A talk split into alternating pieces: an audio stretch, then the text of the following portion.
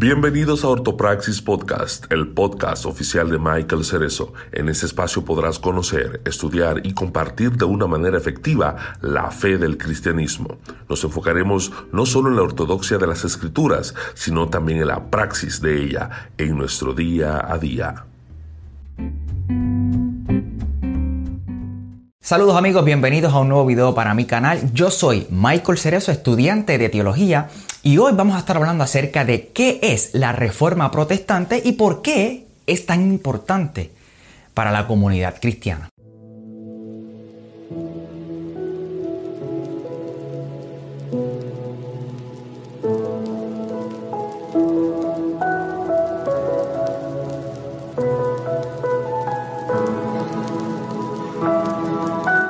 Si te conectas por primera vez a mi canal, bienvenido, bienvenida, te invito a que te suscribas y actives la campana de notificaciones para que te enteres cada vez que subo un nuevo contenido y de esa manera nos mantenemos comunicados. Además, es totalmente gratis.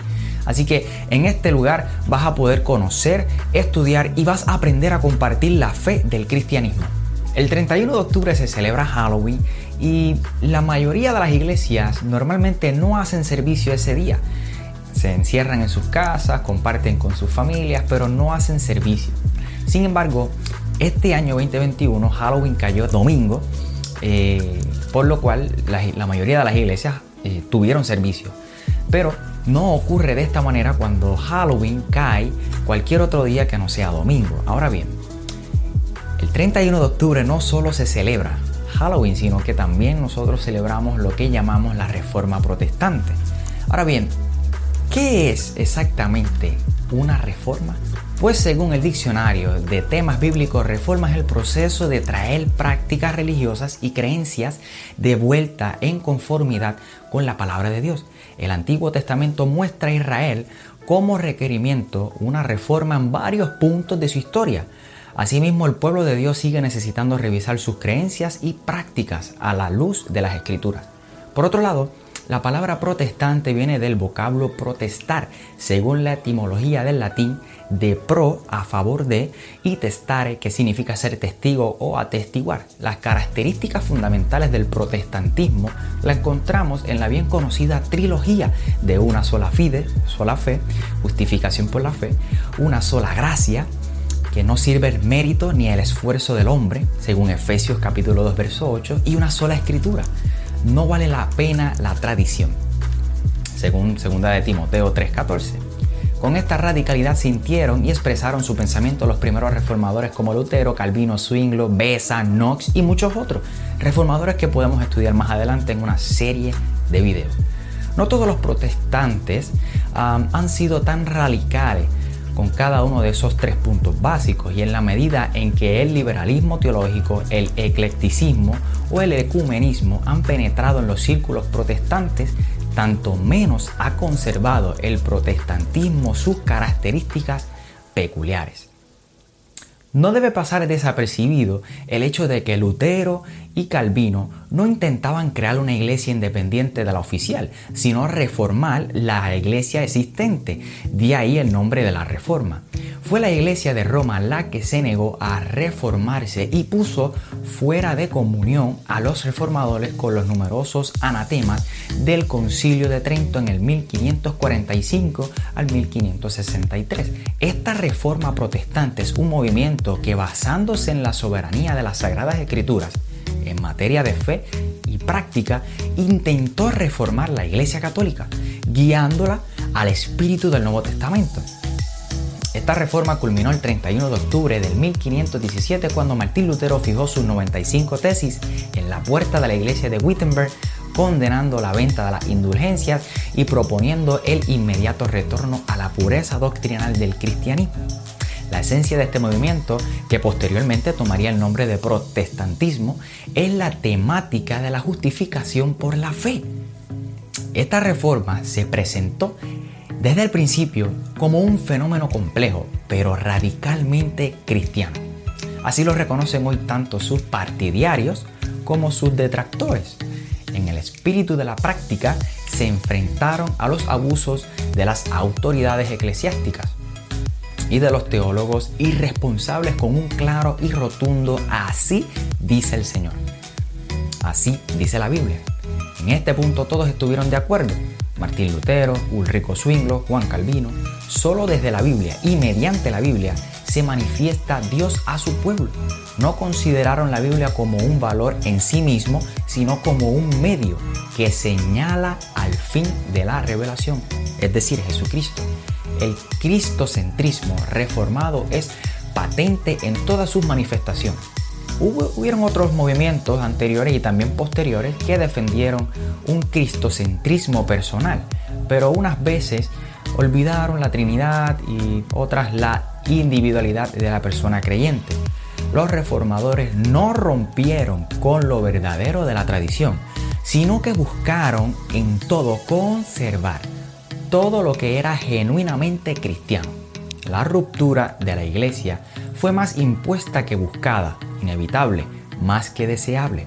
La reforma fue una vuelta al Evangelio, lisa y llanamente. No aceptó ninguna autoridad contra la autoridad de Cristo en su palabra, ni revelación de visionarios contra la revelación divina de las Escrituras.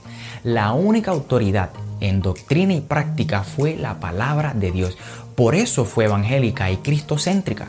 Para los radicales, la reforma se quedó a medias. Para los reformadores lo que contaba era enseñar a los hombres el cambio de la salvación sin lugar a errores ni distracciones frente a la ruptura entre Dios y el hombre provocada por el pecado. Los reformadores buscaron otro puente que el mismo tendido por el cielo, Jesucristo. Para clarificar la perfección de este camino, su absoluto y suficiencia dedicaron la mayor parte de sus energías. Hablaron del juicio, y predicaron la gracia según la escritura como nunca se había hecho. Al anunciar a los hombres y al Estado que se sometieran a la autoridad de Dios en su palabra, no estaban predicando la ley, al modo del legalismo impuesto por los dirigentes religiosos de los tiempos pasados, sino que hablaban sobre todo del Dios de la gracia, de la fidelidad y de la misericordia, dispuesto a perdonar y entrar en una nueva relación de libertad con los hombres al enfatizar la fe sola, la reforma logró su propósito de salvar la gracia de la cosificación y el, y el sacramentalismo de carácter mágico.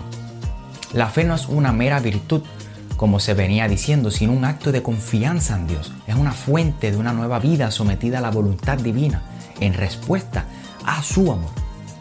La fe la pone Dios mismo en el pecador y esa fe desnuda y sin obras es, el, es lo único que puede el pecador presentarle a Dios. Es Dios únicamente quien justifica, quien declara al hombre hijo adoptivo suyo en Cristo Jesús. Finalmente, debemos decir que esta fecha es muy importante para nosotros porque es considerado uno de los sucesos más significativos en la historia de la humanidad, ya que marcó la identidad teológica, intelectual y política de Alemania, Europa y países occidentales. Permitió la formación de valores sobre los cuales se han construido las sociedades libres. Dio un impulso a la educación, iniciando una serie de progresos alrededor del mundo.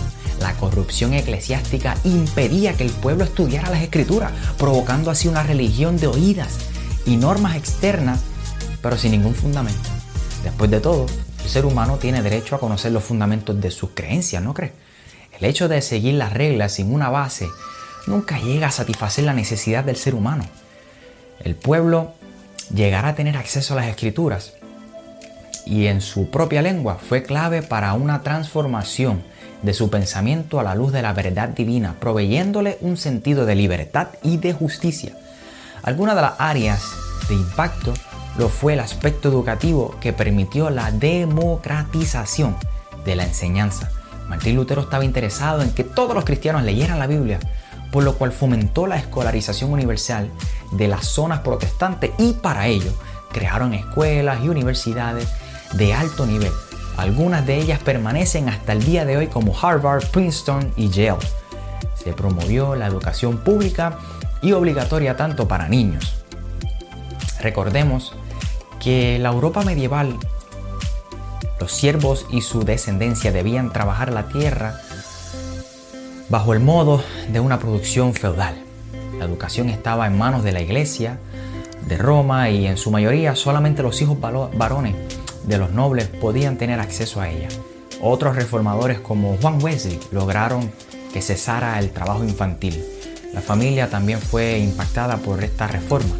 El principio bíblico del sacerdocio universal de los creyentes despertó en los padres de familia el sentido de responsabilidad en la instrucción y formación de sus hijos, permitiéndoles entonces enseñar principios y valores en casa, tal como lo establece la Sagrada Escritura.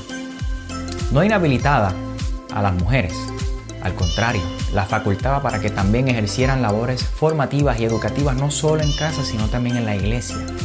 La clave de la reforma fue el acceso a las escrituras, una libertad que hemos de defender como un principio universal de todo hombre, la cual conocer el fundamento de su fe. Celebramos la reforma protestante con agradecimiento a Dios, reconociendo que Dios sigue obrando en la historia de la humanidad. Por eso es tan importante la reforma protestante para la comunidad cristiana. ¿Y tú? ¿Conocías estos detalles de la reforma protestante y sabías por qué era tan importante para nosotros? Si fue así o no fue así, te invito a que me dejes un like y compartas este video con personas que quizás no conocen estos datos. Por el momento, esto ha sido todo. Nos vemos en otro video. Hasta la próxima.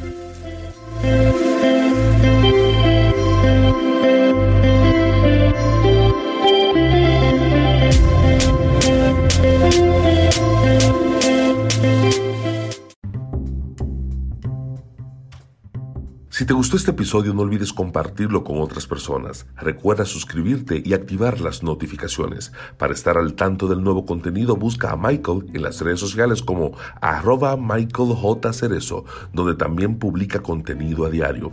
Para preguntas, invitaciones y o colaboraciones puedes escribirle a www.michaelcerezo.com. Bendiciones.